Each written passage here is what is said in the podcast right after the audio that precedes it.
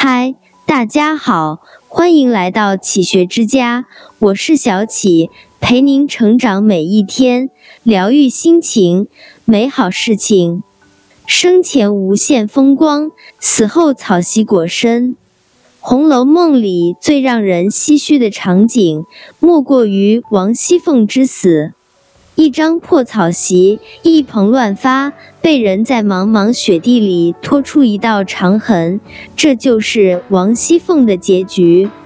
当她为了钱财利益，视他人生命如草芥，甚至直言“我是从来不信什么阴司地狱报应的”时，大概怎么也想不到自己的结局会是如此凄凉吧。《周易》有云。德不配位，必有灾殃；德薄而位尊，智小而谋大，力小而任重，先不及矣。这里所谓的德，并非简单的道德之意，而是囊括了道德、智慧与才华。一个人的道德修养，加上其所作所为，合起来才是他的德性。所谓人无德不立。国无德不兴，这世上最可怕的不是无知，不是贫穷，而是失德。一，你可以平凡，但不能缺德。林语堂先生曾在书中写道：“金钱能使卑下的人身败名裂，而使高尚的人胆壮心雄。”很多人都曾幻想一夜暴富，殊不知对某些人来说，天降横财有时候也是飞来横祸。二零零八年，浙江绍兴，二十五岁的打工人陈某在一家彩票店随手买了两注双色球，喜中一千万。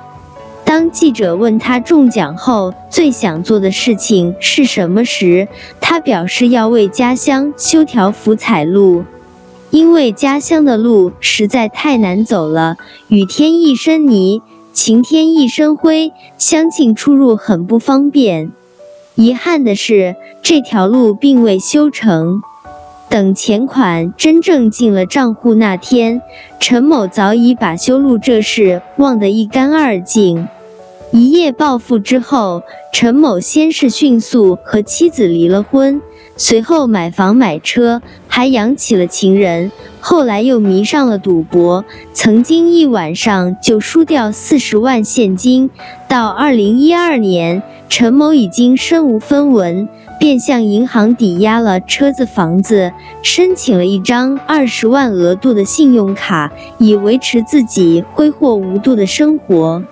在恶意透支十九万之后，因为没钱还债，他只好四处躲藏，逃避债务。直到二零一三年被警方抓获，他身上只剩下不到八十元，正在一家彩票店内再次购买彩票碰运气。从一无所有到一夜暴富，再回到一贫如洗、身陷囹圄。人生的戏剧性一览无遗，归根结底是陈某德性有亏，能力不足，对自身的认知又不清晰，才会在突如其来的财富面前迷失了自我，亲手把自己送上了一条不归路。古人讲：德不称，其祸必酷；能不称，其殃必大。有德无才未必非福，有才无德却绝对是祸。俗话说：“人无品不成人，人无德不成器。”人生或许有贫富之分，才华也难免有高下之别，但为人的德性与教养标准总是相同的。通俗点讲，就是你可以平凡，但不能缺德。二，你的德性就是你的层次。曾国藩曾说：“无人只有敬德修业两事靠得住。”他把德性和事业视作人生的根本。平日里坚持写日记，每日反省，看书练字，修身养性。官场之上，更是如履薄冰，不贪财，不贪功，清廉公正，勤勉有加。曾有人送给他一幅王羲之的书法，他看完之后却原封送还，称自己不敢忘取。在清末政局动荡不安的十年里，有人尸位素餐，有人被罢黜流放，他却连升九级，这和他那些顶着一身疾病、熬夜批阅公文、毫无懈怠的日子是分不开的。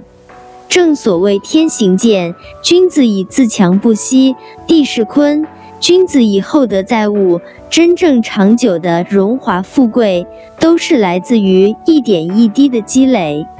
与其沉迷在物质的利欲苦海里，不如先静下心来，好好提升自己的修养与能力。时间自会给你最好的回报。种下梧桐树，引得凤凰来，便是这个道理。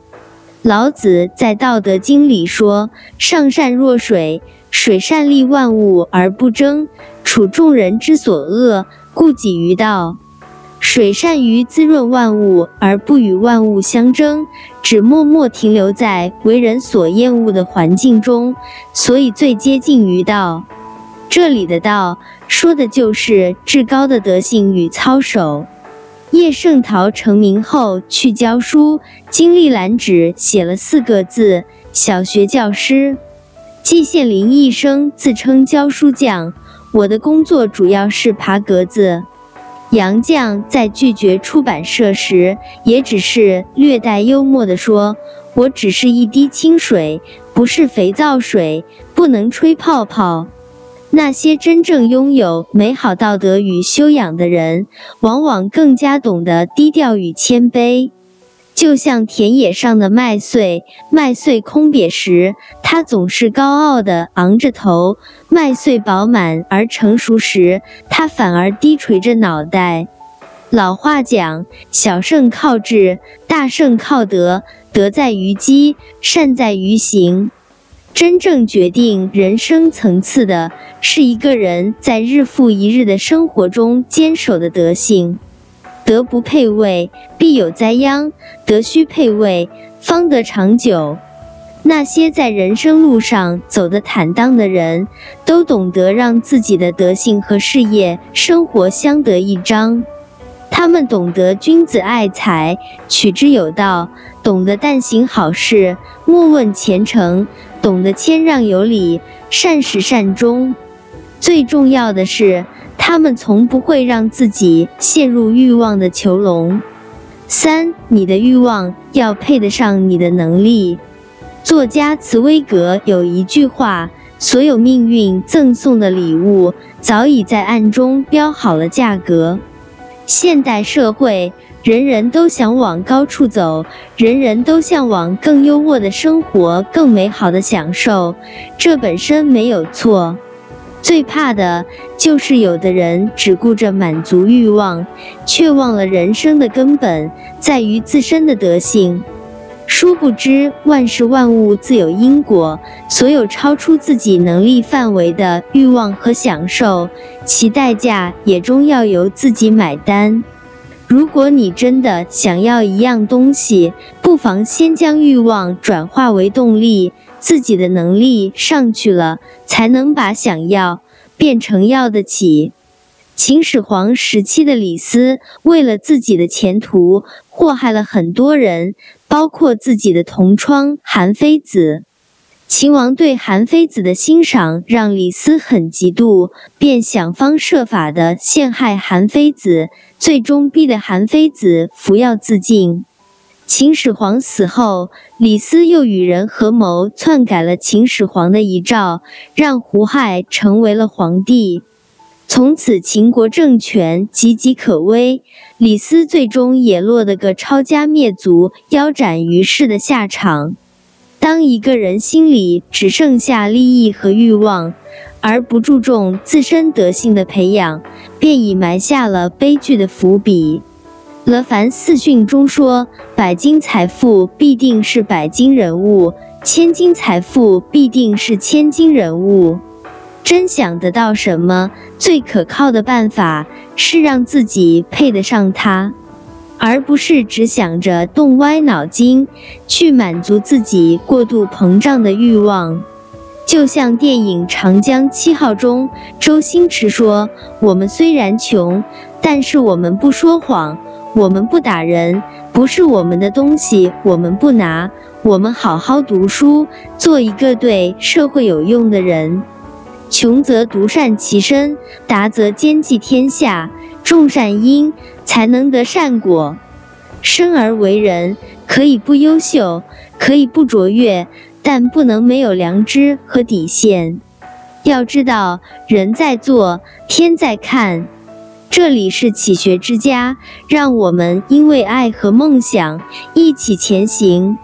更多精彩内容，搜“启学之家”，关注我们就可以了。感谢收听，见。